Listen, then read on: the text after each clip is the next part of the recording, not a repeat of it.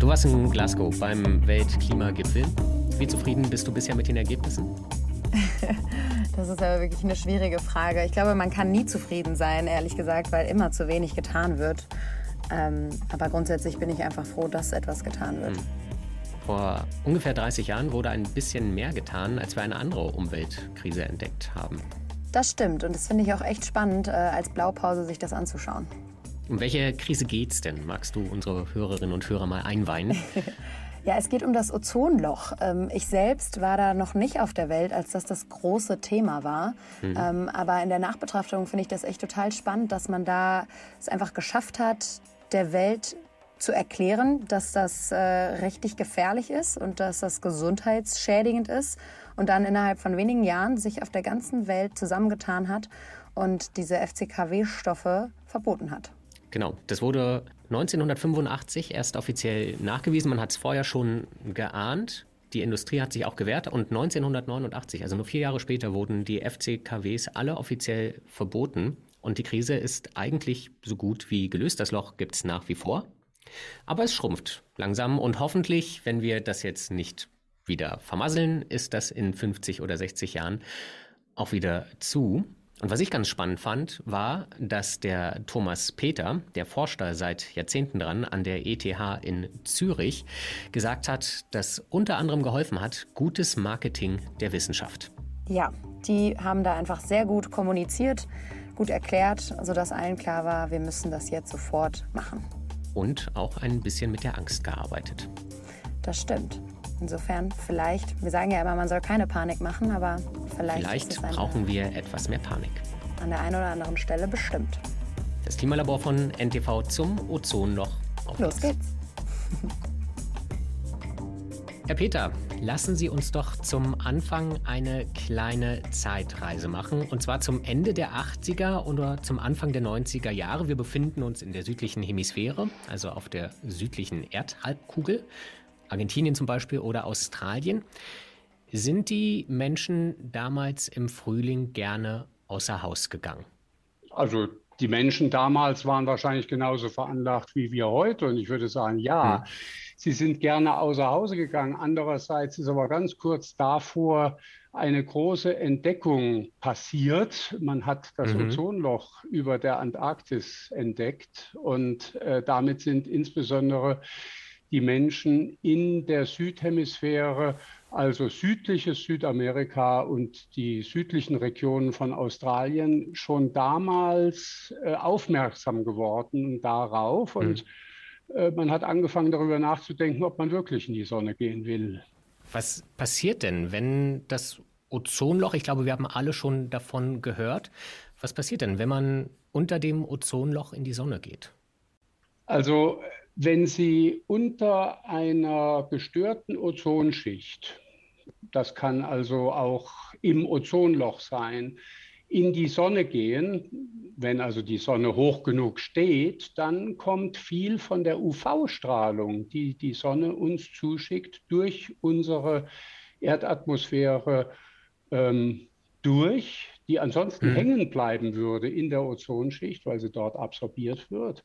Und das verursacht dann viel schneller als unter anderen Umständen ähm, gesundheitliche Erscheinungen. Im, Im, harmlosen Fall ein kleiner Sonnenbrand. Äh, es kann mhm. aber auch zu einem schweren Sonnenbrand, also einer schweren Hautschädigung oder auf die Dauer eben auch zu Augenschädigungen kommen dass man von der Sonne Sonnenbrand kriegt, das wussten ja die Menschen in den 80er Jahren wahrscheinlich schon genauso gut. Was war denn an dieser Entdeckung dann so erschreckend, dass das wirklich weltweit ja so, ein, so eine große Sorge ausgelöst hat? Oder wie war denn das Gefühl dann überhaupt? Ja, da haben Sie völlig recht. Es ist eine große Sorge entstanden, berechtigterweise äh, würde man heute sagen, ähm, weil wenn man sich vorstellt, es wären nicht Maßnahmen gegen diese Entwicklung ergriffen worden, dann wäre das gesundheitlich äh, unter Umständen zum Fiasko gekommen für viele Leute auf diesem Planeten. Das heißt also, äh, gesundheitlich bedeutet das, dass wenn wir mehr als unter einer normalen, funktionsfähigen Atmosphäre UV-Strahlung, kurzwellige Strahlung, die von der Sonne kommt, die besonders energiereich ist, abbekommen, dann äh, werden die Hautzellen gestört, äh, zerstört. Das heißt, das UV-Licht äh, demoliert einfach einen Teil unserer Haut. Äh, das ist das, was sich dann hinterher abhält. Ja? Und ähm, das haben die Leute damals natürlich auch bereits gewusst, wie Sie sagen. Das war im Prinzip ja schon bekannt. Aber jetzt kam dieses neue Phänomen völlig unerwartet einer großräumigen Ozonzerstörung äh, über der Antarktis.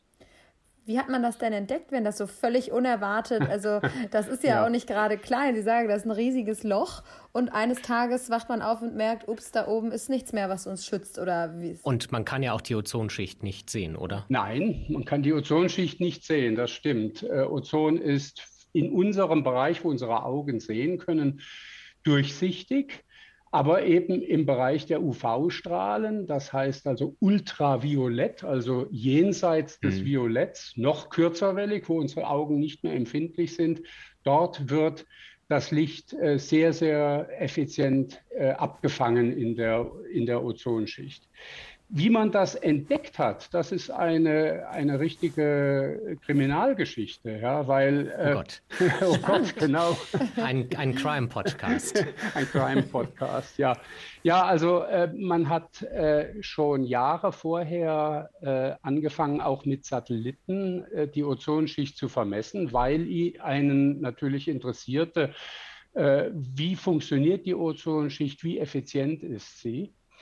Noch viel vorher wurden Messungen gemacht, nicht mit dem Satelliten, sondern vom Boden aus, die allerdings sehr viel aufwendiger sind. Es müssen dort Leute wirklich am Boden sein, Messstationen und die äh, Sonne dann beobachten und daraus rückfolgern, wie viel Ozon da ist. Und äh, diese bodengestützten äh, Beobachtungen in der Antarktis, also dann im antarktischen Frühjahr, wenn gerade so die Sonne über den Horizont kommt, die wurden schon seit vielen Jahren gemacht, bis dann einigen Wissenschaftlern, englischen Wissenschaftlern, auffiel eine merkwürdige Entwicklung, dass nämlich über etliche hm. Jahre, ungefähr zehn Jahre, das Ozon im September, dann also, wenn über der Antarktis die Sonne aufgeht, wenn der antarktische Winter vorbei ist, es zu einem systematischen Rückgang der Ozonschicht kam. Ähm, die Leute waren damals, diese Wissenschaftler, wirklich noch äh, Hardcore sozusagen. Die haben nicht gesagt, ich renne jetzt und publiziere dieses Resultat, sondern die haben sich gesagt, ja, also gut, das ist schon sehr merkwürdig. Wir schauen uns das mal noch für ein oder zwei Jahre weiter an. Hm. Ähm, das würde man heute so nicht mehr machen, weil, je, weil jeder Angst hat. Nein, nicht ungeschützt, genau. In der Antarktis, in der Kälte sowieso auch nicht ungeschützt und haben festgestellt, dieser Trend nahm zu. Und dann haben sie das publiziert. Äh, das war 1985. Das schlug ein wie eine Bombe. Äh, das äh, war auch zunächst überhaupt nicht zu verstehen. Und dann hat man natürlich genau die Frage gestellt, die Sie eben auch gestellt haben, ja, wieso hat man das denn nicht in den Satellitenaufnahmen und so weiter gesehen? Und es war tatsächlich so, dass die Algorithmen, die Rechenprogramme, die die Messdaten der Satelliten auswerten, so aufgestellt waren, dass sobald niedrigere Ozonwerte als ein gewisser Grenzwert herauskamen, dann mhm. wurde gesagt, das Instrument muss falsch gemessen haben. Und die, die, diese äh, äh, Messwerte gingen dann direkt in den Papierkorb. Äh, nachdem dann vom Boden aus die Entdeckung gemacht wurde, ist man natürlich zurückgegangen hat die äh, Messungen aus dem Papierkorb wieder rausgeholt, reanalysiert und festgestellt, der Satellit zeigte das auch, diesen ja. enormen Ozonrückgang. Und wenn das so eine Bombe war, dann ergeben sich daraus jetzt natürlich zwei Fragen. Wo kam diese Bombe her und warum ist das heute ein Thema, das uns gefühlt gar nicht mehr beschäftigt? Sie dürfen aussuchen, womit Sie anfangen möchten.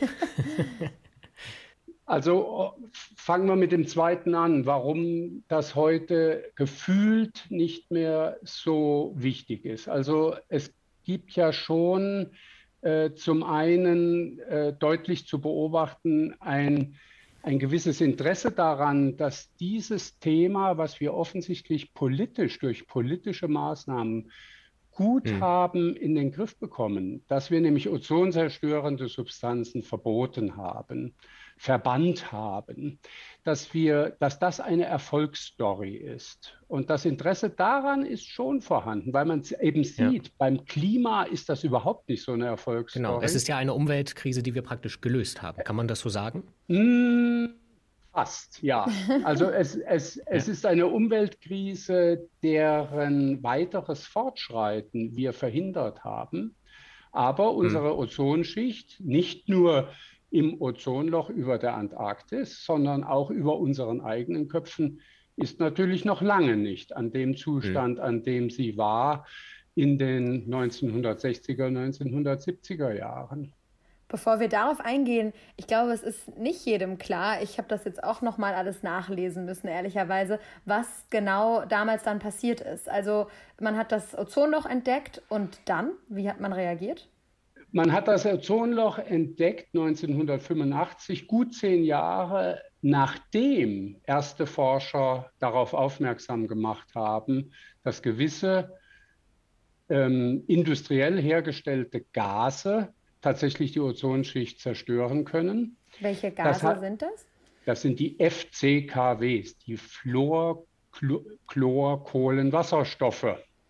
Und die Fluor, waren in so Chlor, Kühlmitteln und sowas, richtig? Die waren in so, die waren in Kühlmitteln, die waren in Dämmmaterial, die waren in Polsterstoffen, so dass wenn die Leute sich äh, einmal am Tag auf ihr Sofa gesetzt haben, jedes Mal eine kleine FCKW-Wolke da herauskam.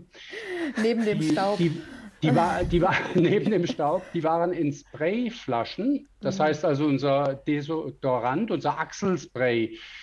Mhm. Das ist das damals, was die ähm, unter Jimmy Carter, die amerikanische Administration, damals tatsächlich dazu gebracht hat, in den 1970er Jahren, also vor Entdeckung des Ozonlochs, die Verwendung von FCKWs in den Sprayflaschen zu verbieten.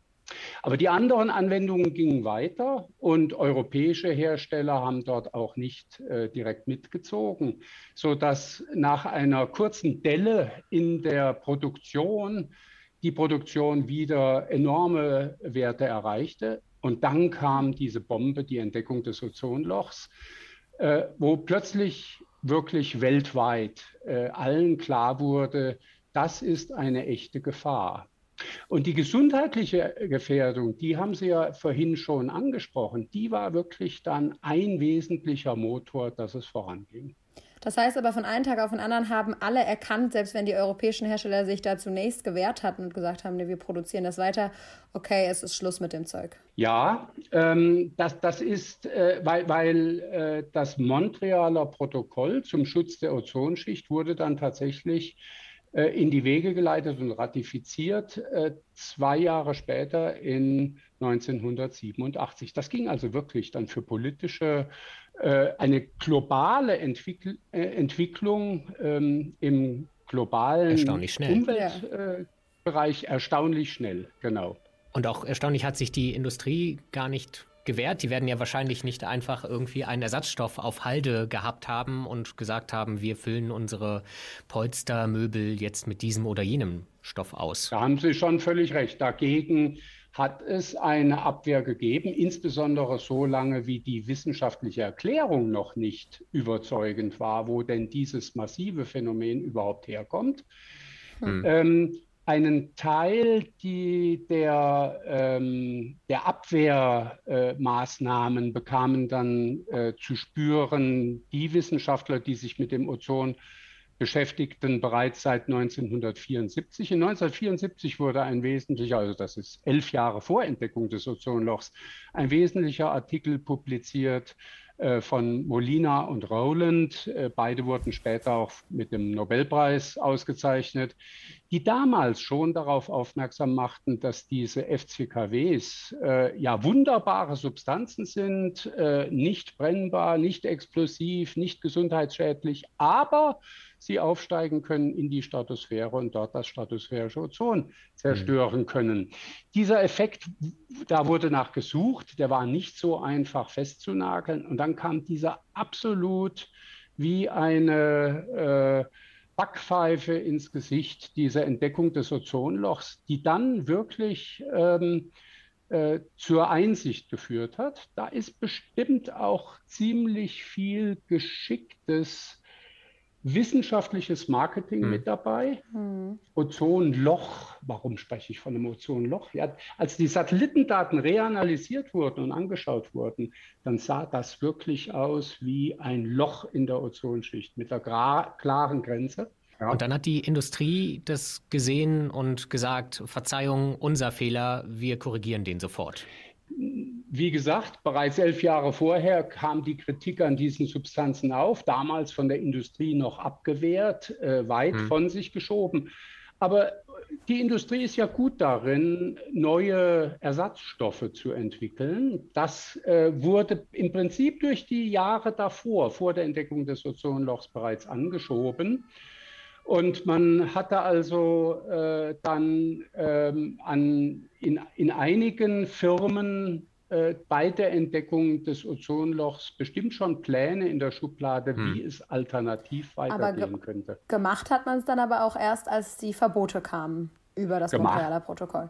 Das hat einem ja dann noch einmal auf industrieller Seite äh, zwei, drei, vier Jahre weitere Forschung gegeben, mhm. Forschungszeit gegeben, um diese Stoffe wirklich zu entwickeln, die Ersatzstoffe. Und äh, dann kam wirklich die Begrenzung äh, durch die Ratifizierung 1987 Montrealer Protokoll und in, in Stand äh, treten 1989. Also von da fingen die Limitationen an. Das ist ja total spannend, das auf heute zu übertragen, wo wir uns auch vor einer großen Klimakrise stehen. Wie müsste die Wissenschaft das denn dieses Mal verkaufen, damit sich wirklich was tut? Was haben Sie einen Vorschlag? Äh, also erstmal bin ich doch ganz optimistisch, wenn ich schaue, wie sich die Dinge jetzt zurzeit entwickeln. Ich glaube, es ist etliches an Aufwachen da und äh, es wird ja tatsächlich auch versucht, äh, Maßnahmen zu ergreifen. Das ist natürlich wirklich alles, alles eine politische Frage. Ähm, damals kam es dann äh, 1987 dazu, dass äh, die überwiegende Mehrzahl aller Nationen weltweit tatsächlich zusammengesetzt haben und gesagt haben, okay, wir äh, machen das Montrealer Protokoll. Wir sehen aber von Anfang an, dass das nicht jedem Mitgliedstaat gleich einfach sein hm. wird, äh, dort teilzunehmen. Es gibt äh, Entwicklungsländer, es gibt entwickelte Länder. Ähm, und äh, den einen fällt es leichter, den anderen fällt es schwerer. Die einen werden auch äh, bereits Lösungen in der Tasche haben. Die anderen werden sagen, ja, bevor wir auf teurere Ersatzlösungen umsteigen, ähm, gehen wir, wollen wir doch erst einmal so weit sein, wie ihr das seid und euren Luxus wirklich haben. Und so genau wie heute, mh. ja. Das ist ähnlich wie heute. Das kann ja nicht auch, also es ist wahrscheinlich auch ein Argument, dass Entwicklungsländer sagen, wir haben der Welt das Problem ja nicht eingebrockt, warum sollen wir es auslöffeln? Richtig. Äh, und das ist ja ein nachvollziehbarer Aspekt, insbesondere wenn diese Länder, die dann es auslöffeln müssten, wirklich erstens es gar nicht verursacht haben und zweitens aufgrund ihrer geografischen Lage mhm. unter Umständen am meisten davon äh, belastet werden. Ja, also und die, die an der Südspitze Südamerikas liegenden Länder sind natürlich ein gutes Beispiel äh, dafür, dass äh, dort äh, es wirklich zu höheren Belastungen kommen kann, die die Bevölkerung betreffen und äh, die nicht einfach so weggetan werden dürfen. Und die Verursacher sitzen woanders, ja. nämlich Zehntausende von Kilometern davon entfernt. Also hat man ein Aber wenn Sie das so darstellen, dann bin ich erstaunt, dass Sie gesagt haben, dass Sie optimistisch sind. Ja, wo liegt jetzt der große Unterschied? Also ein Kollege zu mir hat mal gesagt, ja gut, also die FCKWs, die Fluorchlorkohlenwasserstoffe, sind ja alles Bagatellen. Das sind ja, mhm. äh, das ist schon Großindustrie die diese Gase produziert und es ist eine wichtige Branche unserer Industrie. Aber wenn wir eben unsere, unser Achselspray mit was anderem betätigen und sei es hm. dadurch, dass dort ein, eine mechanische Pumpe dran ist, so dass ich den Finger krumm machen muss, um mir das Spray unter die Achseln zu bringen. äh, dann kann man darauf verzichten. Auch Dämmstoffe lassen sich andere finden. Aber das Rückgrat unserer Industrie, das heißt also die gesamte weltweite Energieversorgung umzustellen von einer nicht kohlenstoffhaltigen auf, äh, von einer kohlenstoffhaltigen auf eine nicht kohlenstoffhaltige Variante. Hm. Das ist äh, eine ganz, ganz andere Aufgabe, oder? Und äh, jetzt einmal mehr Ihre Frage, wie kann ich denn dann überhaupt optimistisch sein? Äh, es zeichnen sich zurzeit eben doch Entwicklungen ab, äh, die Fridays for Future Entwicklung zum Beispiel, hm. dass die Jugend auf die Straße geht, ähm, wo ich mich ehrlich gesagt schon etliche Jahre gewundert habe, dass das nicht ein paar Jahre vorher schon eingetreten ist. Das, das erzeugt doch einigen Druck und äh, äh, die Politik hat doch sehr stark angefangen, auch wenn ich im Mobilitätsbereich in Europa hm. sehe, wie die Autoindustrie noch äh, sehr, sehr lange starr festgehalten hat, bis zu dem Punkt, wo sie sich ja dann doch auch äh, selber großen Anschuldigungen ausgesetzt hat, was mit dem Dieselskandal verbunden ist und so weiter. Äh, das sind ja alles nicht gesunde Entwicklungen. Und da hätte ich schon die Hoffnung, dass das besser werden kann. Druck ist ja das eine. Ich fand aber eben haben Sie einen schönen Begriff genutzt. Sie haben gesagt, das war eine richtige Backpfeife ähm, ja. mit diesem Ozonloch. Und man kann da aber ja von einem riesen Glück sprechen, dass dieses Ozonloch erstmal über Regionen der Erde sich so ausgeweitet hat, wo nicht so viele Menschen leben. Also da ähm, an der Antarktis ist es natürlich so, dass es nicht ganz so viele Menschen getroffen hat, wie wenn das jetzt mitten über Europa entstanden wäre. Müssen wir, also das ist ja ein kann man ja nur von Glück sprechen sozusagen, sonst wäre es womöglich zu viel schlimmeren Konsequenzen noch gekommen. Müssen wir damit rechnen, dass, also muss es auch bei uns erstmal so eine, oder in dieser Klimakrise, in dieser Zeit so eine Backpfeife geben und können wir wieder darauf hoffen, dass die einigermaßen glimpflich verläuft? Gute Fragen. Die Backpfeife ist deshalb so effizient gewesen. Erstens wegen der Vermarktung, dieses Ozonloch. Ein Kollege von mir hat das mal die Ozonlöcher jedes Jahr immer wieder nebeneinander abgebildet. Ja, das sieht aus wie Frankensteins Augapfelsammlung. Das starrt einen so richtig an und fordert nach einer Lösung. Ähm, wir haben kein vergleichsweise gutes, äh, äh, keine Ikone für den Klimawandel, die so vergleichbar wäre. Ein so klar fassbares Bild. Kein Bild. Mhm. Kein Bild. Und äh, dieses Bild war ja auch dann wirklich allen Leuten sehr, sehr rasch klar.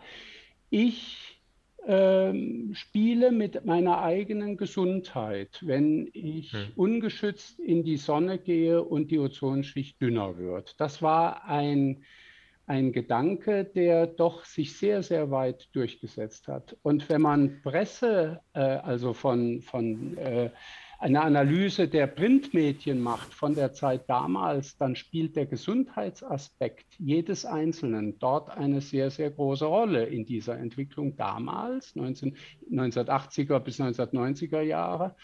Und das vergleicht mit heute, der, sind die Gesundheitsaspekte im Klimabereich deutlich kleiner. Es gibt die Hitzewellen, die äh, dazu führen, dass Leute vorzeitig ähm, sterben. Es gibt ähm, eine globale Pandemie zum Beispiel.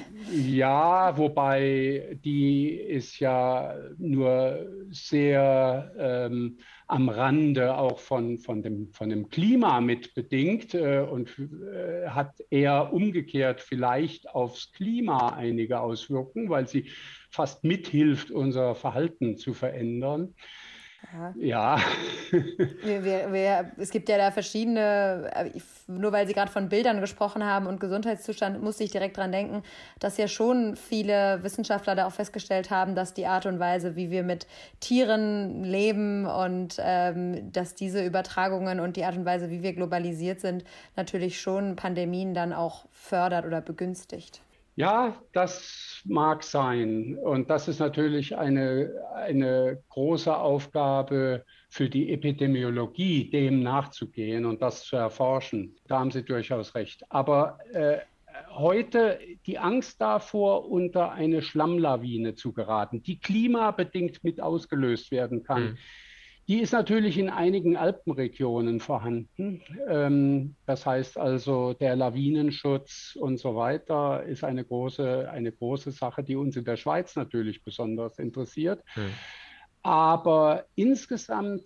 Nicht in London, nee, Berlin. Nee, nicht in, Genau, Paris genau, oder Madrid. Genau. Und die Ra aber über denen war ja damals auch kein Ozonloch.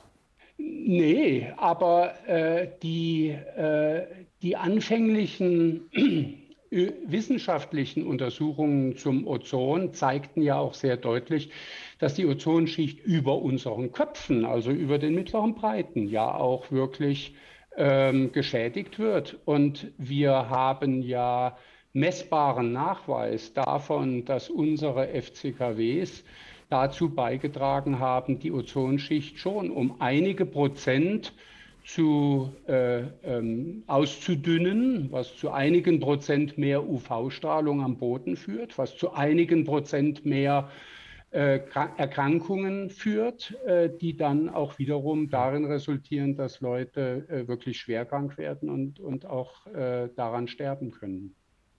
Mhm. Ja, das ist total interessant, weil ich würde sagen, wir haben heute schon auch verschiedene Bilder. Wir haben über die Fluten gesprochen, über die Hitze, wo wir immer doch sehr genau sagen können, wie viel mehr Menschen davon gesundheitlich geschädigt werden und auch sterben, gerade wenn wir über die Hitze sprechen und über die Fluten natürlich auch. Aber und wir sind auch noch in einem Zeitalter, in dem es viel mehr Informationen eigentlich gibt als in den 80er Jahren äh, und viel leichter zugänglich. Und trotzdem schaffen wir es nicht, offensichtlich, ähm, die so zu vermitteln. Nein, genau. Diese Hitzewellen, wann passieren die? Ja, unregelmäßig äh, in gewissen Sommern.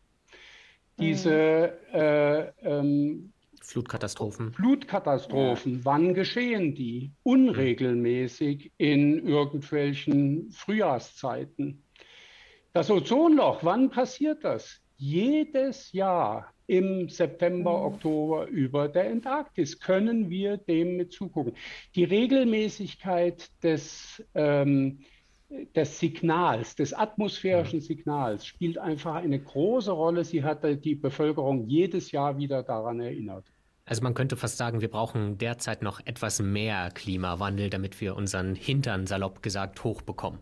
Ja, hoffentlich nicht. Äh, ja. äh, äh, es, es, ist halt, es ist halt wahnsinnig schwierig. Ähm, also ich meine, was ist eine, eine große Veränderung, die eingetreten ist von der Ozonforschung hin zur Klimaforschung? Das ist aus meiner Sicht die Einführung des Begriffs der Wahrscheinlichkeit. Hm. Es ist einfach wahrscheinlicher geworden, dass Wirbelstürme äh, auftreten und bewohnte Regionen betreffen. Es ist wahrscheinlicher, dass es Flutkatastrophen gibt und Dürrewellen gibt. Alles das ist wahrscheinlicher geworden. Jede einzelne für sich von diesen Erscheinungen zurückzuführen, eins zu eins, darauf, dass wir mehr CO2 in der Atmosphäre haben, wäre ein Trugschluss. Das heißt also, man braucht diese Wahrscheinlichkeit. Insofern haben Sie recht, wenn Sie sagen, nur dann, wenn, die Phänomene, wenn wir eine hinreichend lange Sammlung solcher Phänomene haben und wirklich sehen, wie die zunehmen, haben wir den letzten Beweis dafür. Hm. Aber wollen wir den abwarten? Hoffentlich nicht. Ich hoffe nicht, aber ich bin mir auch nicht sicher, ob ich so optimistisch bin wie Sie. Aber ich würde gerne, um, um den Kreis auch zu schließen und weil sich unsere Zeit dem Ende zuneigt, würde ich trotzdem gerne nochmal mit dieser äh, positiven Geschichte quasi aussteigen, Herr Peter, indem Sie noch einmal uns abschließend erklären, ob wir uns jetzt zurücklehnen können und darauf warten können, dass sich das Ozonloch wieder schließt. Ist diese Krise komplett gelöst? Nein, das ist sie tatsächlich nicht, weil was man dann schade. gemerkt hat, ja, schade. Also sie ist in ihrer Heftigkeit gelöst. Wir haben etwas wirklich Großartiges fertiggebracht, äh, weltweit die Nationen, dass sie das geschafft haben, ganze große Substanzklassen, äh, die wir produziert haben, zu verbannen. Das hat es vorher nicht gegeben. Mhm. Das ist einzigartig. Mhm. Das ist, wie gesagt, dadurch zustande gekommen, dass von Anfang an auf die soziale Gerechtigkeit in diesem Bereich auch geachtet wurde und sie tatsächlich auch verwirklicht werden konnte. die Menschheit heute oder zumindest einige Politiker meinen, das sei zu teuer. Sie halten wahrscheinlich auch einige der Vorhersagen für unbelegt und denken, das würde nicht eintreten im Bereich des Klimawandels. Das ist eine gefährliche Mutmaßung, wenn wir nicht alle Wissenschaft über Bord werfen und sagen, ja, Wissenschaft glauben wir nicht, sondern wir denken, dass wir wirklich aufgrund unserer Intelligenz verstehen können, was in der Natur passiert und wie äh, die Naturgesetze spielen. Wenn wir das glauben, dann müssen wir diese Warnungen des IPCC, des Intergovernmental Panel on Climate Change, mhm. wirklich sehr, sehr ernst nehmen. Dann wäre es klar, dass man sagen müsste, wenn wir dort nicht Maßnahmen ergreifen, dann wird es noch viel, viel, viel teurer, als wenn wir jetzt die Maßnahmen ergreifen, die nötig wären. Und deshalb sollte man jetzt darüber nachdenken, wie man sozial verträglich und diese soziale Verträglichkeit betrifft die Gerechtigkeit zwischen Staaten, aber auch in jedem einzelnen Staat tatsächlich Maßnahmen ergreifen kann, die nachhaltig sind. Und das Ozonloch, muss ich mir Sorgen machen, dass es wiederkommt? Nee, äh, äh, es ist ja leider immer noch da und geht erst Mitte dieses Jahrhunderts so langsam wieder zurück. Das hängt mit der langen Lebensdauer dieser von uns produzierten Stoffe zusammen, die mal als Heilsbringer äh, angesehen wurden, bis klar wurde, dass sie die Ozonschicht zerstören. Die haben wir verbannt, äh, aber wir haben auch gelernt, wie die, äh, das Ozon, die Ozonschicht wechselwirkt mit dem, was wir im mhm. Klima machen. Die Tatsache, dass wir CO2 so stark emittieren, hat eben auf das Ozon auch Auswirkungen und äh, ändert die Ozonschicht. Und das ist, wo eine Menge der Forschung in letzter Zeit hingegangen ist. Das heißt, zurücklehnen, eine Back, genau, eine Backpfeife, eine die Backpfeife, die nachhalt. Sehr gut. Das stimmt. Ja, Herr Peter, vielen Dank. Wir hätten noch gerne sehr viel länger mit Ihnen darüber diskutiert. Vielleicht beim nächsten Mal. Tschüss. Das würde mich freuen. Danke Ihnen.